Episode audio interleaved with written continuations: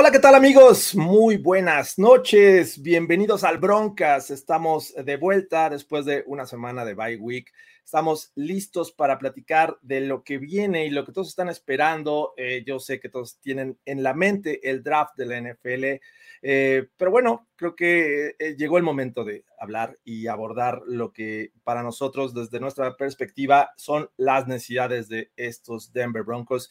Y antes y avisándole a Sofía que quite su silencio, le damos la bienvenida. ¿Cómo estás, Sofía Ramírez? Gracias por avisarme porque sabes que luego se me va, pero, pero bien, creo que ya había pasado un ratito, ahora sí vamos otra vez a, a la carnita y lo que nos gusta hablar, ¿no? Los Denver Broncos. Es correcto, estamos contentos por hablar de ello, vamos a ver si, si por ahí tenemos razón, yo espero que sí. Y también le damos la bienvenida a eh, Fernando Pacheco, ¿cómo estás Fernando? Estoy muy bien, amigos, de verdad muy contento. Me encanta esta época del año, me encanta el draft, me encanta todo lo que pueda pasar. Y entonces creo que esto es lo que nos tiene aquí ahorita, ¿no? Hablar de las necesidades de los Denver Broncos, qué pudiera pasar. Es un draft diferente por no tener una primera ronda. Ya entraremos a detalle esto, pero muy contento de estar con ustedes. Muchas gracias. Es correcto. Ya para entrar de lleno con la información, porque todos creíamos, salvo George Payton, que los Broncos tenían ocho selecciones de draft sin embargo, por ahí decía en declaraciones recientes, yo tengo nueve selecciones para trabajar en este próximo draft. Todos decían, nueve, eh, parece que George Payton está equivocado. Y esto me da mucho gusto, que George Payton tenga la razón. Por eso quiere decir que está en todo, está atento a todo y ya hizo esta corrección. Los Broncos tienen nueve selecciones de draft. La última que les faltaba era una de séptima ronda que hicieron eh, un trade con Trinity Benson con los Lions y por eso tienen nueve selecciones del draft. ¿Son suficientes? No lo sé. Esperemos que sí. Vamos a analizar toda esta parte y vamos a entrar de lleno con los jugadores y prospectos que podrían gustarnos, con las necesidades que tienen los Denver Broncos, con base a lo que ya vimos que han hecho en esta agencia libre y para eso estamos aquí. Les damos la bienvenida a todos los que están saludando, como Emanuel Bernal, como, como Catherine Altamirano, que eh, parece que tiene un tema ahí con, con la vista. Eh, eh, también por acá a Eder. gracias por los saludos. A Abraham también por ahí diciendo que el póster, creo que al final vamos a lanzar un tweet, ¿no? Vamos a lanzar un tweet con, con los ganadores, así que estén atentos. Ana Polar también. Y bueno, vamos a hablar de necesidades. Los Broncos tienen tres selecciones en el segundo día de draft, no tienen en el primer día, a menos que George Payton diga lo contrario, que se me hace un salto complicado de hacer, porque su primer pick es el 64, es prácticamente el último de la segunda ronda. ¿Ven factible que, los Broncos regresen a la primera ronda? Yo en este momento me, me encantaría, por supuesto, porque hay mucho, hay necesidades, claro, y hay jugadores que valen tranquilamente una primera ronda pero no sé qué tanto sea arriesgado o qué tan arriesgado sea que George Payton regrese a la primera ronda o que los Broncos regresen a la primera ronda. Sin duda, yo, yo siento que en ese momento eh, tienen el, capital para hacer un gran draft con estas nuevas, nuevas elecciones. Es, mucho, es mucho lo que puedes obtener eh, a futuro, probablemente ir para atrás y tener más elecciones para el siguiente año. Yo no, yo en este momento, yo no veo a los Broncos eh, no sé, dando esas cinco o seis selecciones de este draft para usar la primera ronda, yo no los veo, yo me quedaría en el lugar donde estaba. Probablemente subir en la segunda sí, pero no a la primera. Sí, estoy completamente de acuerdo con lo de Fer. ¿Cuánto te costaría realmente, cuántos picks te costaría realmente subir, bueno, ir otra vez a la primera ronda? Eh, no lo veo, no lo veo posible. Yo creo que justo o cambian para estar más arriba en la segunda o incluso cambian picks para bajar un poco más y conseguir picks del siguiente año, ¿no? Creo que hemos visto justo cuánto valora George Payton el número de picks que tiene y que es atinado al hacer ese tipo de picks y el siguiente año no tienen tantas elecciones de draft. Entonces, yo no vería que él diera tantas elecciones de draft para subir a la primera o a ir por, por algún jugador creo que hay muy pocos jugadores por los cuales realmente harías ese cambio, pero el problema es cuánto te va a costar cuando realmente tu pique es bajo en segunda ronda. Incluso eh, creo que va por ahí eh, la estrategia de George Payton a ocupar esa segunda o esa selección de segunda ronda para bajar y tener tres de tercera y posiblemente un poquito más, eh, este, más adelante en el draft, que eso, bueno, le da la, eh, la, oportunidad de posiblemente agrupar, hacer un paquete y subir como lo hizo el año pasado por Javonte eh, Williams, ¿no? Que decidió subir, estaba disponible y dice nadie me lo va a quitar. Así es que yo creo que preparémonos, posiblemente hasta la tercera ronda sea la primera selección de los Denver Broncos.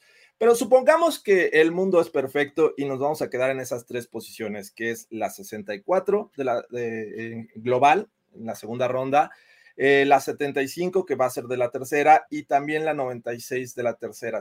vamos a suponer que estas tres se las van a quedar los Denver Broncos y entonces vamos a hablar de necesidades. Por favor, ayúdenme. Vamos a hacer esta dinámica. Cada quien va a eh, proponer una eh, necesidad que tengan los Denver Broncos eh, y vamos a empezar por la, prioritaria y nos vamos en descenso. Vamos a dar tres propuestas cada uno, ¿les parece? Y nos vamos alternando. Así es que primero las damas, Sofía Ramírez, ¿cuál es la, la necesidad prioritaria que tienen los Denver Broncos que deberían de considerar en la selección de segunda ronda? Híjole, es que ahí yo voy a sonar repetitiva, pero creo que me iría por right tackle. Entonces, eh, creo que realmente tiene una necesidad muy grande. Ahorita en Free Agency trataron de cubrir ese hueco, trajeron a Billy Turner. Creo que no están tan mal en la posición, pero al final de cuentas es un pequeño parche que están poniendo cuando realmente no han drafteado a nadie desde Garrett Bowles. Entonces, esa es la cosa. Necesitan alguien que se pueda desarrollar en, en right tackle y creo que necesitan ya tomar este, cartas en el asunto. Obviamente sí hay una gran diferencia entre el, el, nivel de talento que puedes encontrar dentro de la primera ronda a la que ya puedes encontrar al final de la segunda, pero creo que ir por right tackle como con el primer pick que tú tienes te puede dar una, una mayor oportunidad de conseguir todavía alguien que pueda ser un titular chance no este, este año, pero para el siguiente o el año después. Entonces todavía puedes desarrollar ese talento y creo que, creo que hay buenos prospectos ahí. ¿Quieren que nombre algunos? O, mm, Vámonos con calma. Está bien ahorita. Posición. Ya después vamos a, aventar nombres de los que nos gustarían, pero concuerdo eh, una parte contigo, Sofía, por la cuestión de que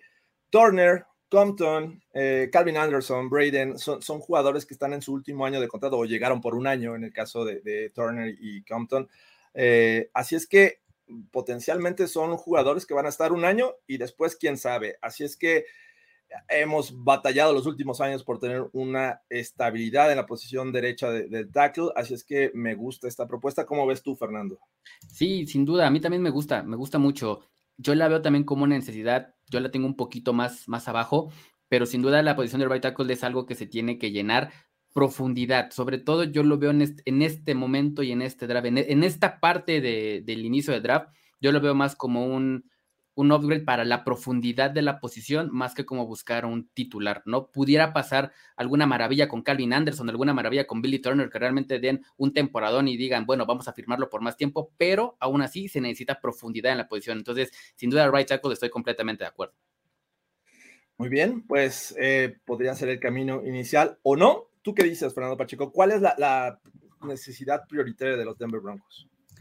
Para mí es la de inside linebacker. Para mí no hay duda. Es una necesidad que se tiene que cubrir por la razón que yo en el momento que veo el depth chart de los Denver Broncos hasta ahorita, solamente hay un titular. Es Josie Jewell. Para mí ese es el titular y eh, lo he dicho en varias ocasiones. Sí me gusta, pero creo que pudiera haber algo un poquito con, con mayor impacto. Ahorita los linebackers internos son Josie Jewell y Justin Sternat, que no ha tenido, no, no, no ha brillado e-, en, en, la posición. De ahí nos vamos a Alex Singleton, Jonas Griffith, que tuvo destellos, pero bueno, es un jugador más de special teams, y Wade Barrington.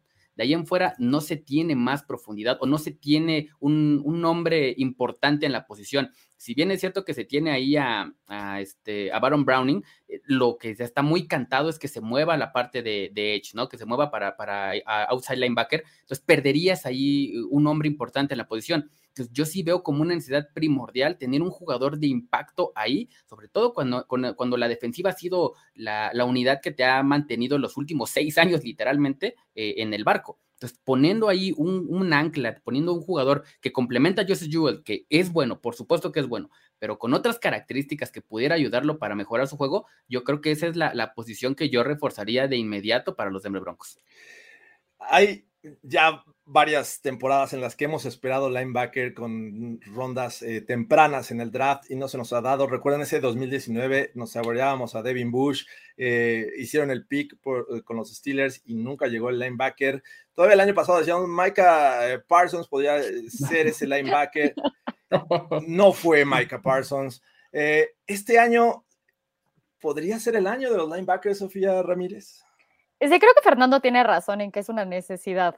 Yo veo que trajeron a Singleton, pero no lo veo como algo seguro como titular. También el hecho de que yo veía una posición fuerte con Josie Jewell y Baron Browning, pero él al moverse el outside o, decir, bueno, lo voy a poner un poco más hacia edge, creo que ahí dejas un hueco en inside linebacker que puede ser grande, incluso con, con las deficiencias que puede tener Josie Jewell y las deficiencias que puede tener este Alex Singleton, yo creo que no se complementan, no se complementan entre sí, que Singleton la verdad es que viene a competir por un puesto de titular y no ser el titular de facto. Entonces, ahí sí veo que incluso Jonas Griffith puede estar peleando por esa titularidad. Y cuando pones a esos dos en una competencia para ver quién es el titular, creo que sí hay una falta de talento o algo que complemente a Josie yo como, pues sí, como inside linebacker y creo que sí es algo necesario y también para, para detener un poco, un poco la carrera, ¿no? También.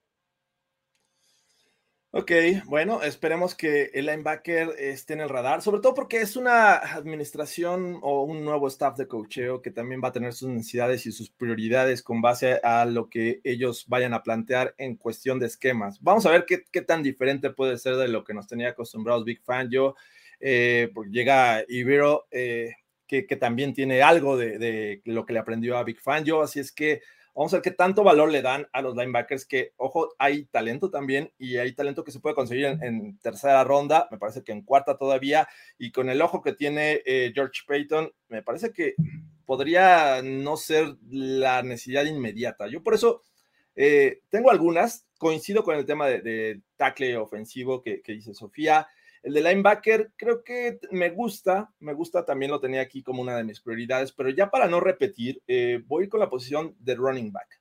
Running back porque nos quedamos sin, Melvin Gordon, un jugador que sí... O no. Problemas. o no. no sabemos. o no, sabemos. Y, esa, esa incertidumbre no me gusta. Por eso creo que a ver, ya estaba, eh, ya, Melvin Gordon anda negociando también con otros equipos, anda platicando. Entonces, no sabemos si va a regresar o no. Faltan dos semanas para que los Broncos eh, tengan este primer pick en el draft. Eh, supongamos que no regresa Melvin Gordon, necesitan un running back. Si es Melvin Gordon, qué bien, me, me encantaría. Si no, creo que los Broncos por el historial que también tienen los Vikings, de, que es de donde aprendió George Payton desde 2007, si mal no recuerdo, es seleccionar running backs en rondas tempranas. Eh, ya lo vimos, él llegó en 2007 justo cuando seleccionaron en primera ronda a Adrian Peterson, Dalvin Cook también fue primera ronda, eh, McKinnon me parece que por ahí fue tercera. Vi el historial de running backs seleccionados por los Vikings en este lapso en que estuvo George Payton y la gran mayoría son de tercera para arriba creo que en una ocasión seleccionaron en cuarta, pero la tendencia es esa. El año pasado, ¿qué hizo George Payton? Eh, arriesgó, se, eh, cambió, subió de, posiciones y tomó a Javonte Williams, que le salió bastante bien. Eh, hay que también tomar en cuenta cuál es el, sistema del cual viene Nathaniel Hackett. Tener un 1-2 eh, bastante buenos en cuestión de running backs, ¿no? Eh, tenía ahí a, este Aaron Jones. Aaron Jones y a Mike Williams. Y a AJ Dobbins. Eh, este, ¿sí, es Dobbins? No, Dobbins es el de los Ravens. No, J.K. Dobbins es Mike Williams. No, en los Packers. En los Packers. En los Packers. Este, Nathaniel Hackett tenía. Era, Aaron Jones y este. ¿No es Williams? No es, Jamal Williams. Jamal Williams. Jamal Williams se fue a los Lions el año pasado, pero estaba el novato de 2020, que ah, es el que estoy buscando el nombre y no, no lo tengo en este momento. Pero bueno, eh, ustedes, si lo tienen ahí a la mano, lo pueden aventar. Y por ahí dice eh, Aaron Moya que qué tal Mike Boone. Mike Boone eh, es un tipo que me parece que no es el 1-2, ah, tal cual como lo venía manejando Melvin Gordon y ya. AJ Dillon. AJ Dillon. AJ Dillon, claro. AJ Dillon. Entonces, para mí, para mi gusto, esta ofensiva va a requerir de dos jugadores muy buenos para cargar el balón. Boone me parece que es alguien eh, que viene eh, a complementar a este par que era eh, el año pasado Gordon y Williams, sobre todo en el juego aéreo, que también lo saben hacer bien Gordon y Williams, pero creo que necesitamos un running back de, de, características similares a las de Javonte Williams y creo que hay material para segunda o tercera ronda. Así es que por el valor que les da George Payton, creo que es una de las prioridades que creo que los Denver Broncos deberían de tomar en el segundo día del draft. Ok, pero ahí voy a formular aquí una pregunta rápida que creo que, o sea, al menos a mí, a mí me causa conflicto, ¿no? ¿Qué tanto realmente necesitamos eso? Porque cuando yo empecé a pensar, ok, necesitamos a Melvin Gordon de regreso, ese one-two punch que tenía con, eh, con Puki realmente era muy bueno todo, pero ok, aquí tenemos a Russell Wilson como coreback que es móvil, que se ven, que ahora puedes pasar mucho más el balón de lo que realmente podías hacer antes, y entonces ya no es tan necesario que los running backs estén cargando con esa ofensiva como lo podía hacer antes. Entonces, creo que puede aliviar un poco en esa posición y poder confiar un poco más en Mike Boone. Sí, me preocupa la profundidad dentro de la posición porque realmente después de, después de Mike Boone que tienes y qué tanto sabemos de Mike Boone, pero creo que Puki tiene la habilidad necesaria como para convertirse en ese running back uno, donde si consigues a alguien en una ronda más baja o incluso pues alguien que contrates, no necesitas tener ese nivel de talento para ir en una, con el primer pico, el segundo o algo tan alto para realmente tener esa producción. Pero bueno, ya, ya saben que yo me meto en cosas de running backs que Fernando difiere normalmente. Por supuesto, porque, porque George Payton y yo sabemos que los running backs es la posición más importante en, una, en, un sin duda alguna. Y yo coincido con George, la verdad es que yo coincido con George y, y, difiero con lo que tú dices, Sofía, porque al final, si bien es cierto que Russell Wilson es un quarterback móvil, también lo fue y lo es todavía a sus treinta y tantos años Aaron Rodgers, es un quarterback móvil y que se sabe desplazar y aún así la, la, ofensiva de los Packers se basó mucho los últimos dos, tres años en Jamal Williams, en AJ Dillon y en Aaron Jones. Aaron Jones se convirtió en uno de los mejores running backs de, la liga y carga mucho del peso de los Packers. Ahora, si bien es cierto, Pookie Williams puede cargar ese, todo ese peso en, sus hombros, sí, estoy de acuerdo, pero necesita a alguien que le dé un refresco y alguien que le pueda dar eh, un estilo como lo que tenían los Packers, ¿no? Dos running backs sumamente eh, físicos que, que, que, puedan acarrear el balón y sobre todo running backs que puedan proteger al quarterback en terceras oportunidades. Y eso es lo que yo no veo en los Broncos en este momento. Pookie Williams es un, es un running back de tres downs, sin duda alguna. Pero ya no tienes otro. Mike, Mike Boone no es un running back que sepa cubrir al, al, al quarterback en, protección de pase. No lo es. Y no es tan bueno saliendo a pase. Sí lo es, pero no es tan explosivo. Entonces yo sí creo que running back, si bien eh, tal vez sí, no una, no una ronda tan arriba, no una ronda tan abajo tampoco. ¿eh? Yo sí veo una necesidad ahí importante y, que va a ser fundamental para este esquema de Nathaniel Hackett. Sí, creo que el balance de la ofensiva va a ser eh, vital.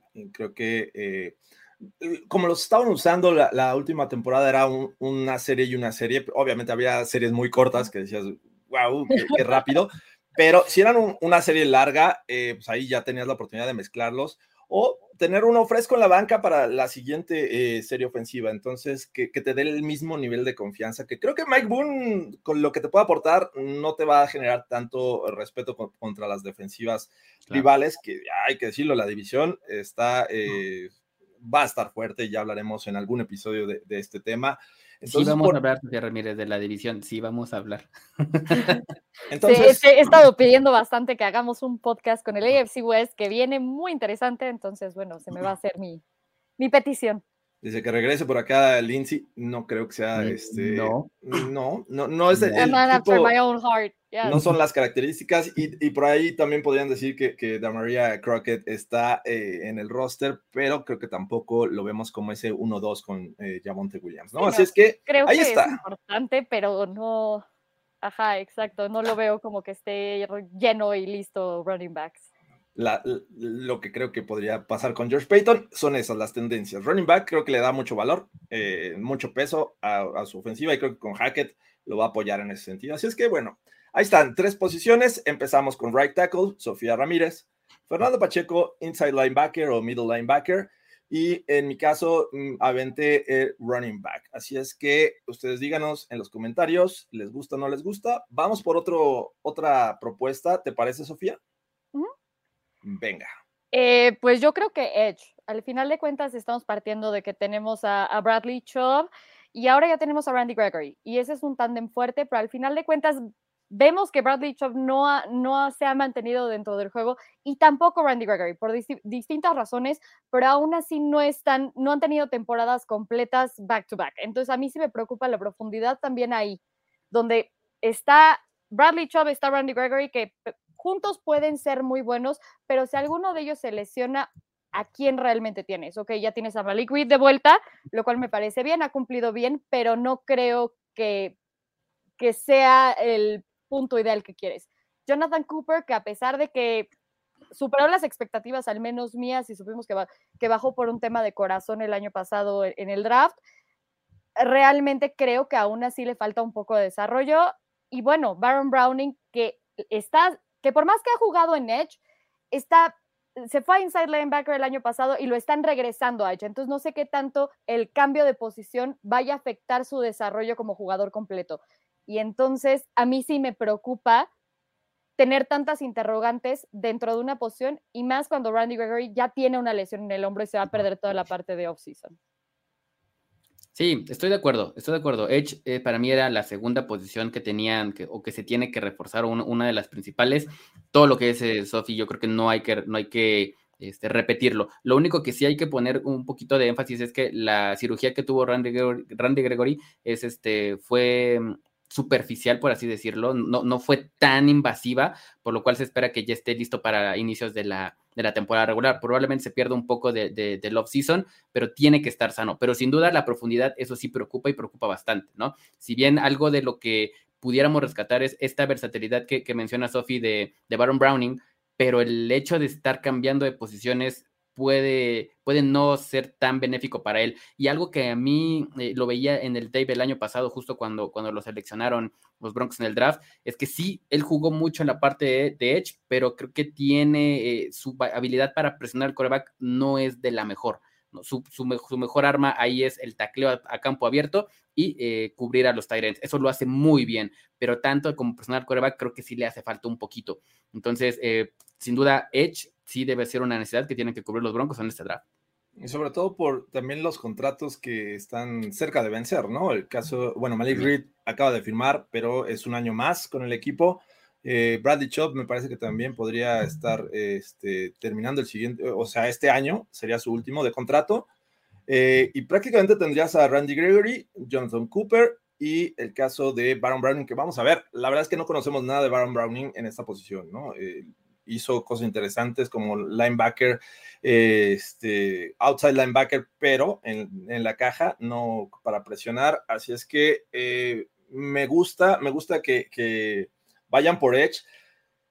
Sin embargo, a lo mejor podrían ser pacientes, no lo sé, pero no estaría mal. O sea, no es una posición que me haga aventar gorras. Creo que si la toman en el segundo día, estoy tranquilo. Creo que va bien. Todos esperamos que sea un, gran año de, de, Chop, que esto haga considerar a, Peyton y compañía para darle otro contrato y, darle más tiempo a esta pareja que, queremos, que creemos que va a ser explosiva, ¿no? Para presionar al coreback.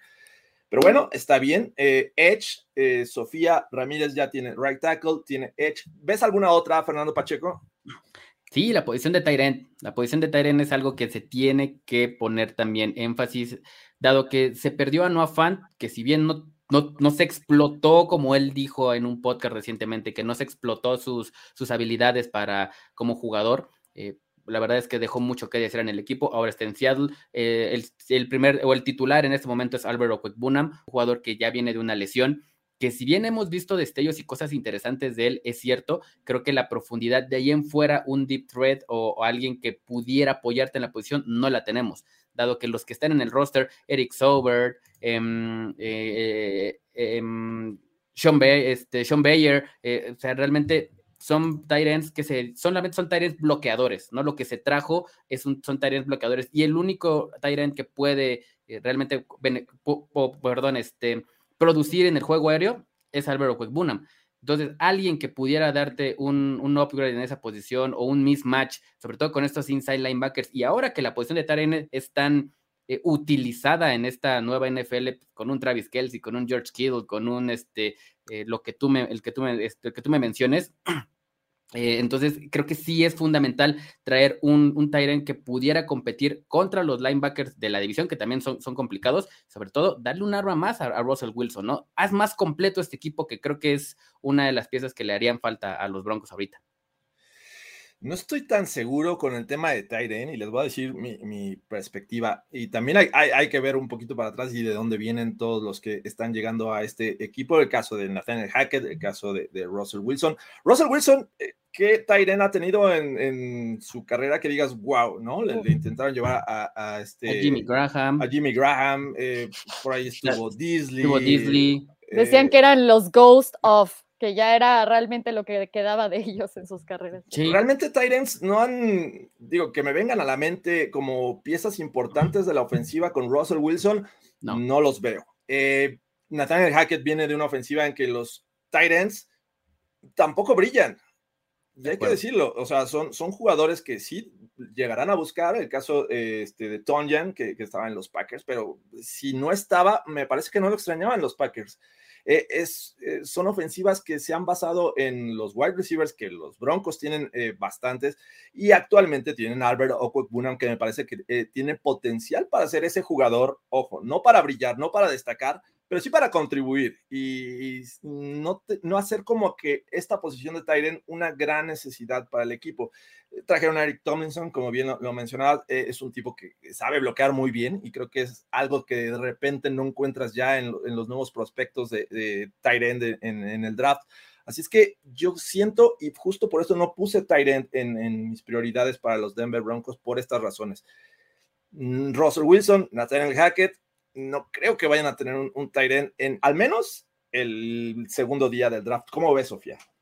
Es que yo ahí sí tengo como varias ideas dentro de eso, ¿no? Porque creo que Tyrant sí es una necesidad, porque al final de cuentas estás con Albert Cuevon y estás con Tomlinson, que tienen un set de skills muy diferentes, ¿no? Como tú dices, Tomlinson vino para bloquear más que nada, y Albert O sí está más involucrado como como un arma en, el pase, ¿no? Que no es muy bueno bloqueando, se ha vuelto mejor, se ha estado desarrollando, pero él se convirtió de facto en, en Tyrend 1, que no había sido hasta ahora. Entonces, ¿qué tanto voy a confiar en que él sea el único Tyrend que pueda contribuir en el pase? Que ese es, ese es mi cuestionamiento. Y si él realmente sufre una lesión, que ahí tocas madera y nunca se lo deseas a nadie, ¿quién te queda?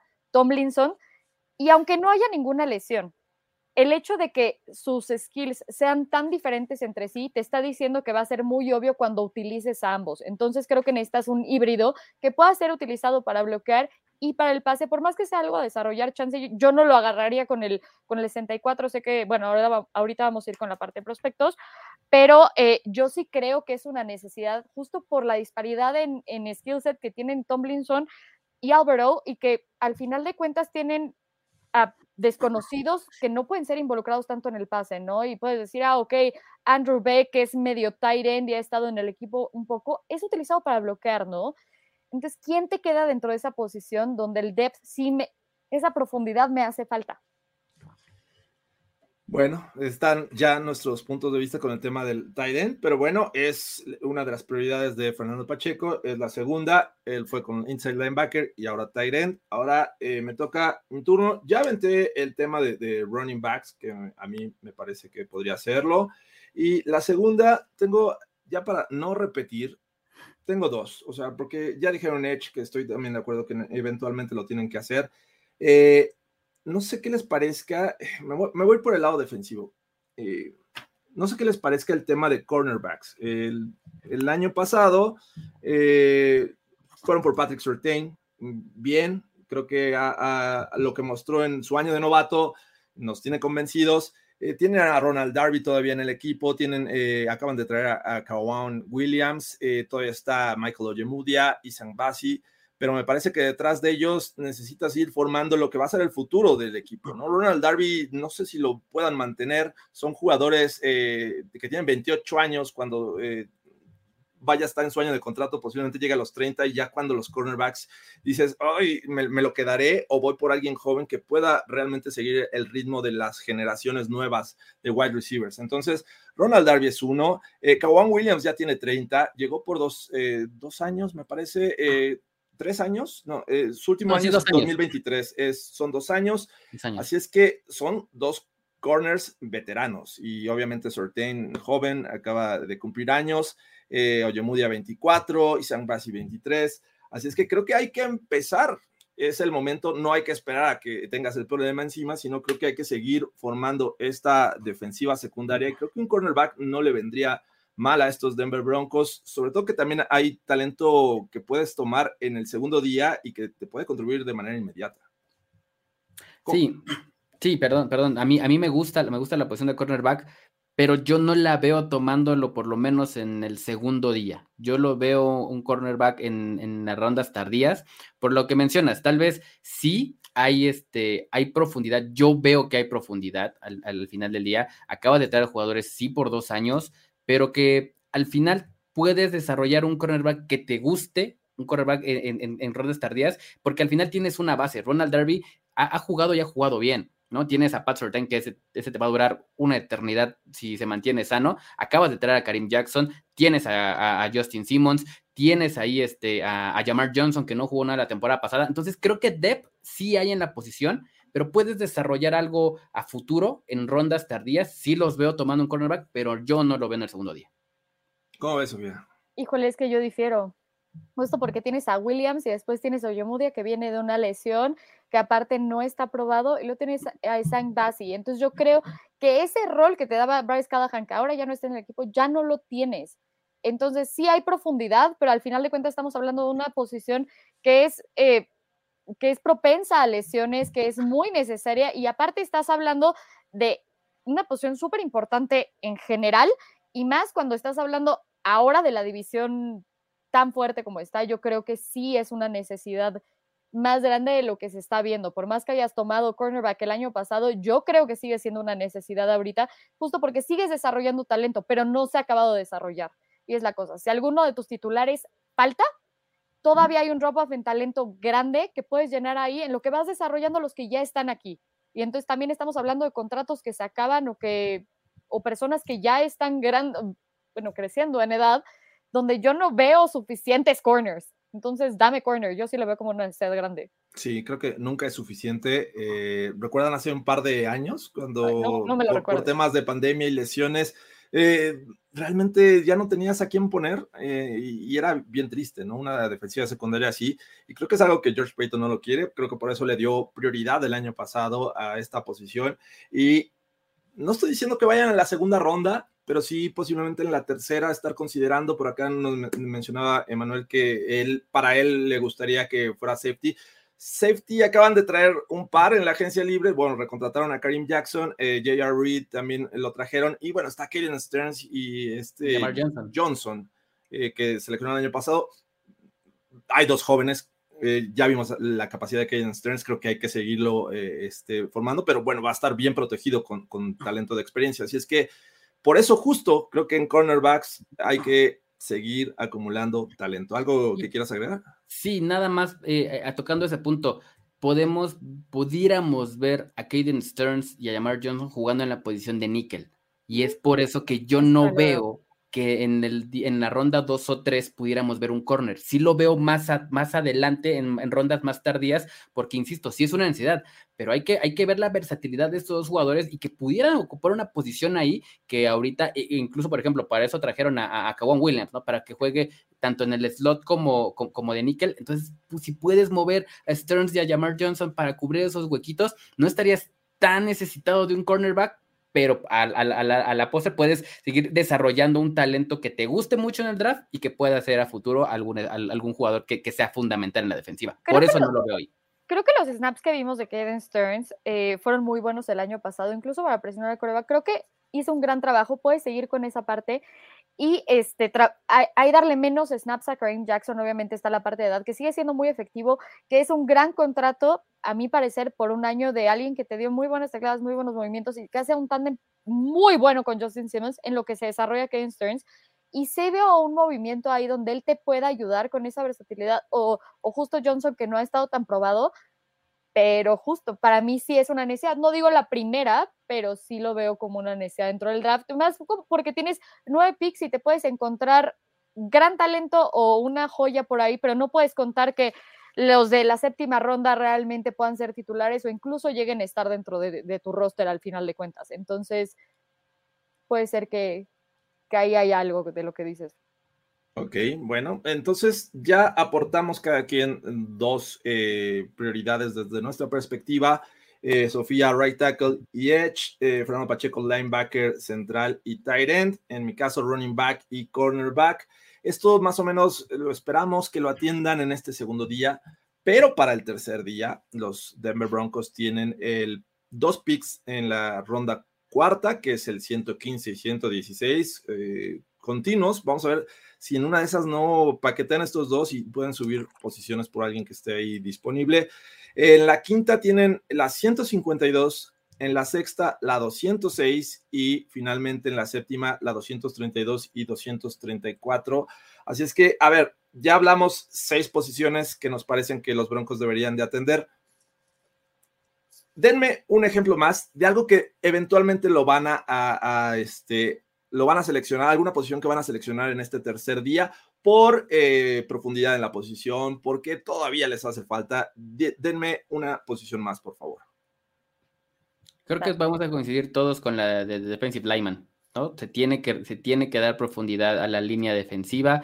De, hay jugadores que van a terminar su contrato, ¿no? El caso ahí de de este, perdón, de, um, de Dremond Jones, termina su contrato Dremond Jones. Sí, eh, tienes ahí a, trajiste a DJ Jones, sí, pero de ahí en fuera la profundidad creo que le hace falta un poquito. McTelvin Ejem no lo hemos visto tanto. De Sean Williams firmó por un año, entonces esa posición eh, de alguna u otra manera se va a tener que seleccionar en, de la quinta ronda para atrás. Yo veo sin duda un defensive line.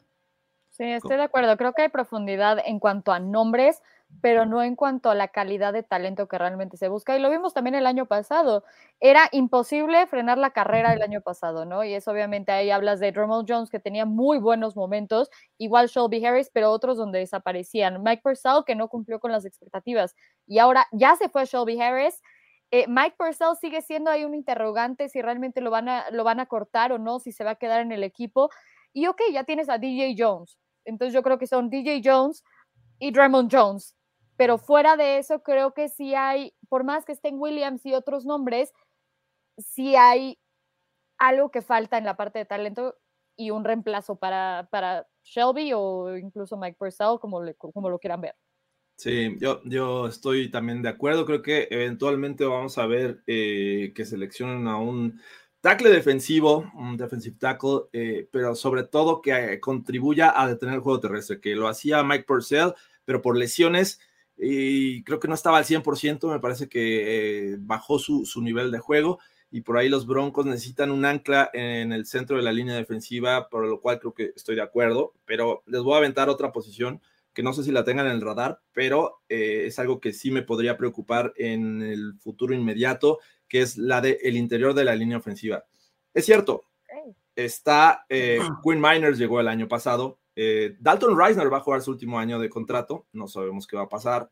Eh, y bueno, tienes ahí a Niten Muti que ha sido medio intermitente en las oportunidades que ha tenido, ¿no? Hemos visto buenos juegos y otros que dices, Glasgow todavía te va a durar un, poco más, pero también ha pasado por, temas de, lesiones. Así es que creo para futuro podría ser interesante, eh, ya sea tomar un guardia o un centro. Hemos hablado que Lloyd Cushenberry no ha dado lo esperado y que está Queen Miners, pero a Queen Miners no lo hemos probado como centro. O sea, eh, hay que ver también de qué está hecho y ojalá tenga su oportunidad, pero si no, yo estaría contento de que en, algún momento fueran por un guardia o un centro que pudieran estar formando o, o, darle profundidad simplemente al interior de la línea ofensiva.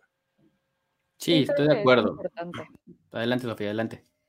Eh, yo iba a mencionar un poco sobre las visitas que habían tenido, que a mí lo que me, llamó la atención es justo teniendo tantos nombres al interior de la línea que seguían trayendo visitas de interior de la línea. Entonces creo que están buscando, si no ahorita un reemplazo inmediato, mejorar lo que ya tienen. Entonces creo que sí estaría interesante ver esa parte. Em, sí, me gusta, me gusta. Sí, y en perspectiva trajiste a Ben Braden, pero solo lo trajiste por un año, ¿no? Trajiste a Tom Compton, pero solo lo trajiste por un año. Entonces, sin duda, eh, George tiene razón en eso, ¿no? La, ¿qué, tanto ¿Qué tanto van a estar estos, eh, estos nombres en el roster el siguiente año? Y, quién puede venir atrás? Y creo que es algo de lo que se ha padecido, por lo menos el año pasado, ¿no? Con, un Teddy Bridgewater o Andrew Locke, que lo que más necesitaban era protección eh, en la parte de enfrente y, se, y, fue nula. Entonces, sí, eh, interior de la línea, este, un, guardia o un centro, creo que también hay que verlo, hay que verlo seleccionado en el draft. Y aparte, creo que todos están en competencia. O sea, ¿cuál puedes decir que es un titular de facto en la parte de la línea ofensiva? ¿No? Ok, Garrett Bowles. Y, y ahí ya empiezas a ver un cuestionamiento donde dices, bueno, es que aquí hay una pelea entre Calvin Anderson y Billy Turner, donde puedes decir quién gana. Centro, eh, Graham Glasgow con Lloyd Cushenberry, y empieza a ver, y los guardias también. Y entonces todo está en una competencia porque no has encontrado el nivel de talento que tú estás buscando para decir, este es mi hombre. Y creo que ahí sí hay una interrogante grande. Y, una baja de juego que no esperábamos de Dalton Reisner el año pasado, ¿no? Hay que ver cómo viene este año y qué tal le, le, siente ese nuevo esquema ofensivo. Bueno, ya ha pasado por este tipo de esquema ofensivo con Rex Cangarello también, este, y creo que fue un buen año para él. Entonces, chance, yo esperaría que mejorara su nivel de juego este año por eso que chance le puede servir un poco a Lloyd Cushenberry, pero yo esperaría que esté Graham Glasgow en centro y no Lloyd Cushenberry para empezar. Entonces, em, bueno, ahí ya veremos. Pero yo tengo otro nombre en lista. Ah, ¿Nombres o, posición? No, de posición. Ok, a ver, venga. Wide receiver. Ah, me lo ganaste, Sofía, me lo ganaste. Wide receiver es mi posición porque justo Deontay Spencer ya se fue, ya no tienes un returner y al final de cuentas hablas de que tus, tus titulares son fuertes, ¿no? Jerry Judy, incluso KJ Hamler, Curlinson y Tim Patrick. Pero después de eso tienes igual interrogantes por todos lados. Tienes a Travis Fulgham, tienes a Seth Williams, tienes a, nombres de personas que no han estado 100% probadas o que yo no, yo no pondría las manos al fuego por ellos. Entonces creo que ahí tomar un receiver que te pueda ayudar de manera inmediata, que sea veloz y que, y que tenga manos seguras para special teams, creo que es algo muy bueno. Y también como backup. Sí, de acuerdo. Creo que mm, por ahí en la semana escribí un análisis de, necesidades también y justamente una era eh, ir por un especialista, un jugador, ya sea, digo, porque los puedes encontrar eh, también como cornerbacks y creo que por ahí solté un nombre que era, fue wide receiver, tuvo experiencia como cornerback, pero también era bueno regresando patadas. Así es que eh, eventualmente yo creo que lo vamos a ver en sexta, séptima ronda, eh, algo así, pero sí esperaría que, los Broncos llevaran ayuda eh, justamente para equipos especiales, para un, especialista que sea un peligro, que yo creo que desde hace mucho tiempo no, los Broncos no tienen este jugador con esas características, que sepas que en cualquier momento te puede hacer la jugada. Creo que con Spencer mm, teníamos un fildeador y nada más. Entonces, bueno, creo que por ahí. ¿Algo que tengas que agregar, Fernando, o tienes otra posición? No, yo, yo creo que eh, eso es muy cierto, ¿no? Un, jugador que te, que te dé explosividad en la, parte de Special Teams es fundamental. Hemos tenido, creo que, dos regresos de kickoff y uno de kickoff y uno de, de despeje en los últimos seis años. El último fue de Spencer del año pasado contra, el hace dos años contra Carolina, y creo que de ahí, creo que fue Trinity Benz, este, Trinity, Trinity Holiday, eh, eh, un, regreso de, de kickoff contra los Texans. Entonces, no hemos visto explosividad ahí, sin duda necesitamos ahí a, alguien que, que sea una amenaza, una amenaza para, para cuando tenga el balón en las manos. Entonces, coincido también contigo. Ok, y a ver, ya mencionamos posiciones. ¿Alguna que crean que no deberían de tomar los Denver Broncos en este draft? Ah, yo creo que la única que, puedo ver cubierta en este momento es la de safety, ¿no? con Karim Jackson, con Justin Simmons, con Kaden Stearns y con Jamar Johnson. Creo que es la única posición en la cual yo sí veo eh, el depth completo, sano y sumamente competitivo. Es el único que yo veo hasta el momento este, sumamente sólido de los Broncos. Sí, creo que estoy de acuerdo, Fernando. Y, pero algo, algo importante es, es, el tono de sorpresa. Es extraño esto. Sí, es extraño. Exacto, pero estaba viendo, estaba viendo las posiciones y iba a ver cuál. Y sí, creo que tiene razón. Creo que es el, en la que más segura me siento. Obviamente no hay que, no hay que descartar nada. Y creo que algo que mencionar en el best player available, ¿no? Creo que los Broncos están en una posición de roster donde estamos hablando de necesidades, pero no hay ninguna que sea completamente inminente de si no agarramos esto en el draft nos vamos a morir y ya no hay opción y entonces todas nuestras oportunidades para playoffs se rompen y se pierden. Creo que los Broncos están en muy buena posición llegando al draft con un buen roster donde pueden encontrarse con una joya en el 64 o en cualquier, cualquiera realmente de sus posiciones y decir, bueno, este es el mejor jugador disponible en una posición que Chance no veía venir o que no era una necesidad inmediata y aún así tomarlo y que yo no tendría ningún problema. Eh, por acá nos mencionan en los comentarios, eh, Israel dice, coreback no necesitamos, a lo mejor no titular, y estoy completamente de acuerdo contigo, pero hay que considerar que Brett Ripien, que Josh Johnson, que llegó este año, vienen solamente por un año o les queda solamente un año de contrato.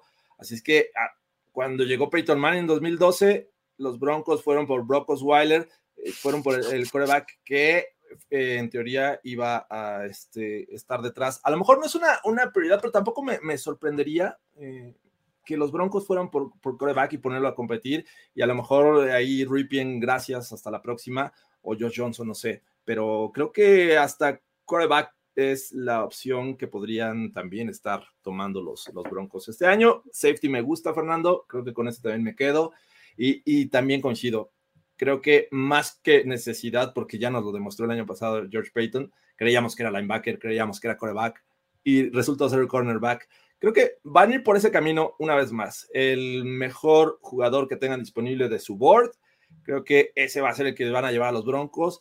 Y hasta el momento, pequeña la muestra, pero George Payton ha hecho un buen trabajo en el draft de 2021. Esperemos que, siga así. Eh, o, ven algo diferente? ¿Va a ser mejor hombre disponible o de plano se va a ir por necesidad? La verdad, lo, lo, dijiste muy, muy, muy bien, ¿no? Todos pensábamos que el año pasado iba a ir por la necesidad.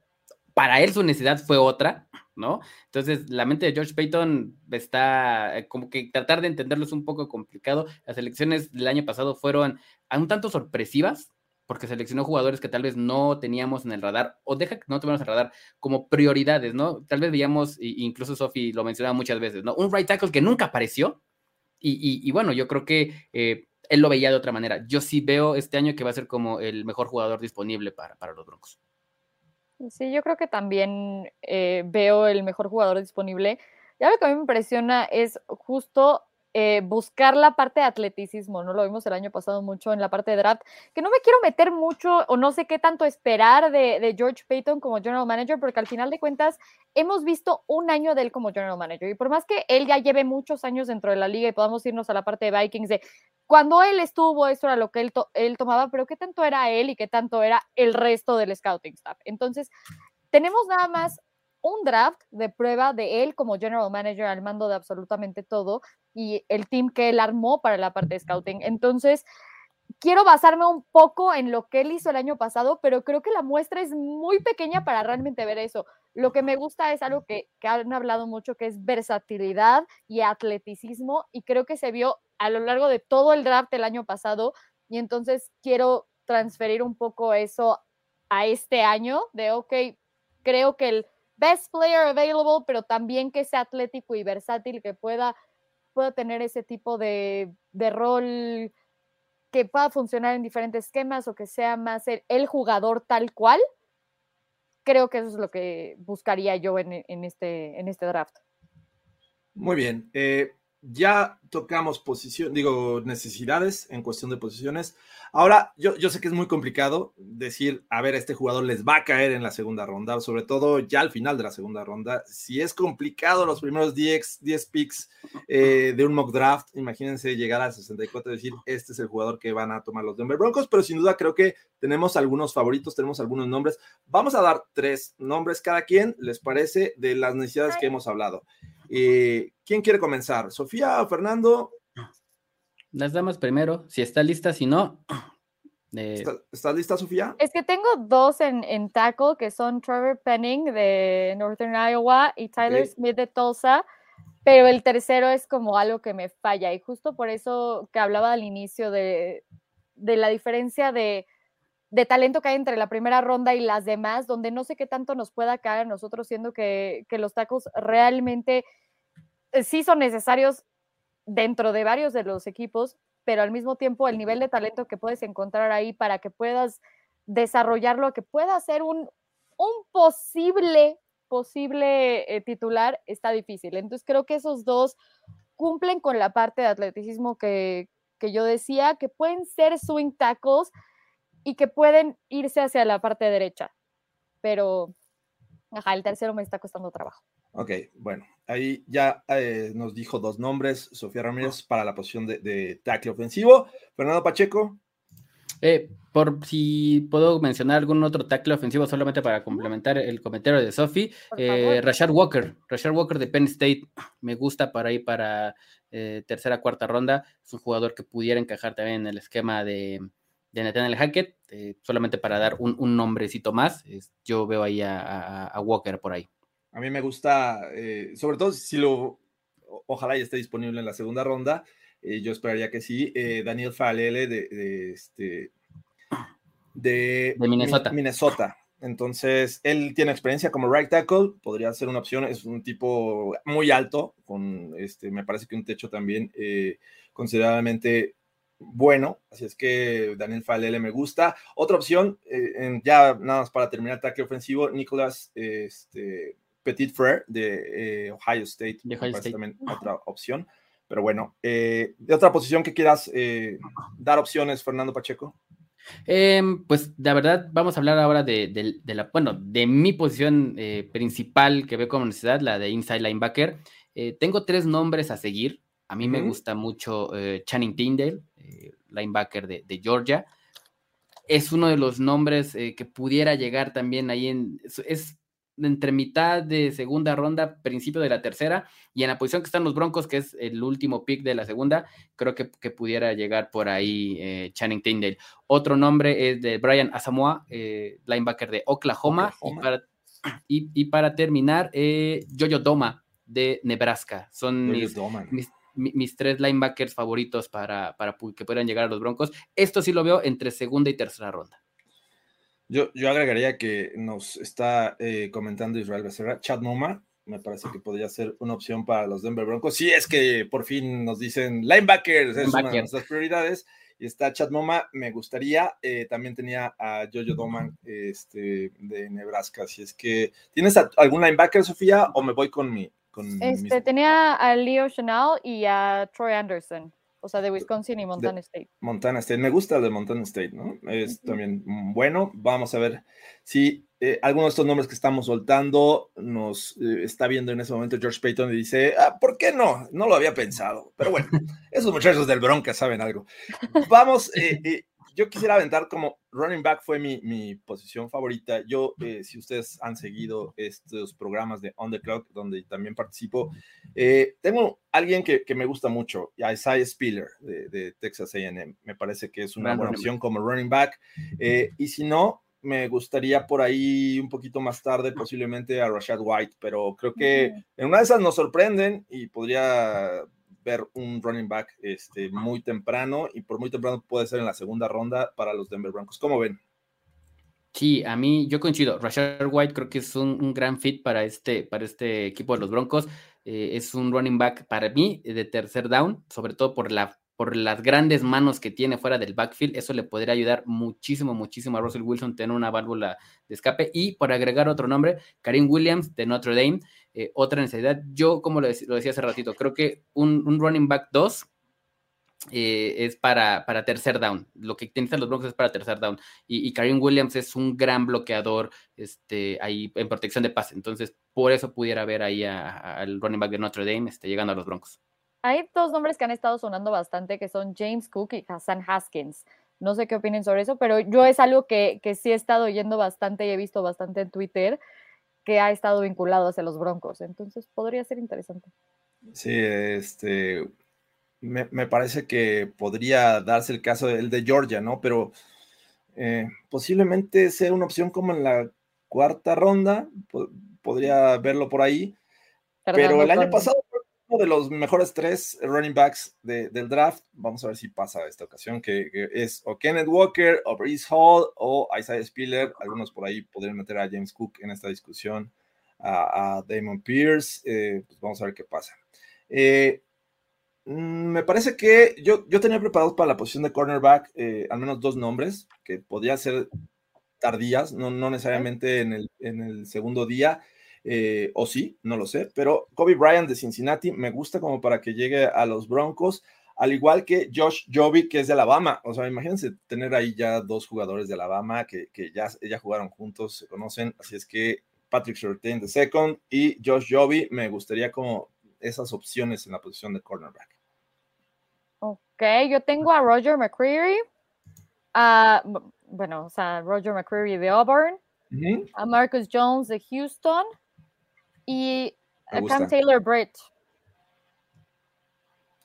Me gusta. ¿Tienes cornerbacks, Fernando Pacheco? Eh, tengo, tengo a uno que, me gusta mucho, eh, Martin, Martin, Emerson, de, perdón, de Mississippi State, de, los Bulldogs, me, gusta y creo que pudiera ser ahí un jugador, insisto, que, que pudieras eh, tener a futuro, ¿no? Yo no lo veo como, como, como de impacto, pero sí a futuro yo, yo, puedo ver ahí al jugador de los Bulldogs. Sí, creo que también aquí con las elecciones que estamos haciendo, como que se nota justo dónde tenemos la, la preferencia de dónde tomarlo, ¿no? Dónde tomarlo, sí, claro. Ajá, que para mí es como, ok, cornerback va más hacia arriba y entonces Fernando se fue más para abajo justo por las necesidades que estamos viendo. Pero sí, sí, sí.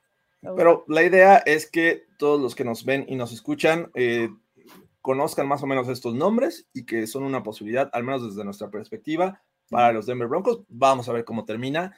Pero bueno, eh, ya por último, creo que con esto abordamos las necesidades, abordamos eh, algunas otras que no son necesidades prioritarias, algunas que podrían darse sin eh, tenerlas en el radar y algunos nombres que para nosotros nos gustan con prospectos que lleguen a los Denver Broncos. Pero bueno, estamos a dos semanas de conocer qué va a pasar con los primeros prospectos que lleguen a los Denver Broncos. Obviamente nos entusiasma mucho eh, y pues eh, amigos, posiblemente estemos anunciando por allá, bueno, yo no, pero desde Las Vegas desde Las Vegas estemos haciendo cobertura. Así es que estén al pendiente de todo esto. Eh, muchas gracias, Sofía Ramírez. ¿Cómo te encontramos en redes sociales? Bueno, en Twitter como Sofía-Ramírez G. Y ya, nada más ahí. Recuérdalo, ya no es Sofía RMZ8, ya es Sofía-Ramírez G. Y Fernando Pacheco, un placer. ¿Cómo te encontramos en redes sociales? A mí me encuentran eh, solamente en Twitter, amigos, como FerPacheco43. Ahí estamos para platicar del draft, de los Broncos, del NFL, del béisbol, que ya empezó también. Y, y ahí vamos a, seguir en redes sociales. Este, vamos a estar. Y obviamente sigan todas las cuentas oficiales de los Broncos en español, arroba Broncos Español en Instagram y Twitter. Exacto, y Broncos Fanáticos en Facebook así como Broncos fanáticos en eh, Facebook. Así es que sigan estas eh, redes oficiales, amigos. el Broncas va a estar también saliendo por allá, eh, sobre todo en, Facebook, Broncos fanáticos, y posiblemente también en versión podcast. Muchas gracias. Yo soy Jorge Tinajero. A mí me encuentran como Jorge Tinajero, tanto en Twitter como en Instagram la verdad es que es un placer siempre hablar de los Denver Broncos y esperen más información, sobre todo también eh, eh, entre amigos, que ya viene un programa donde va a complementar esta información que acabamos de eh, dar en el Broncas. Muchas gracias, Sofía.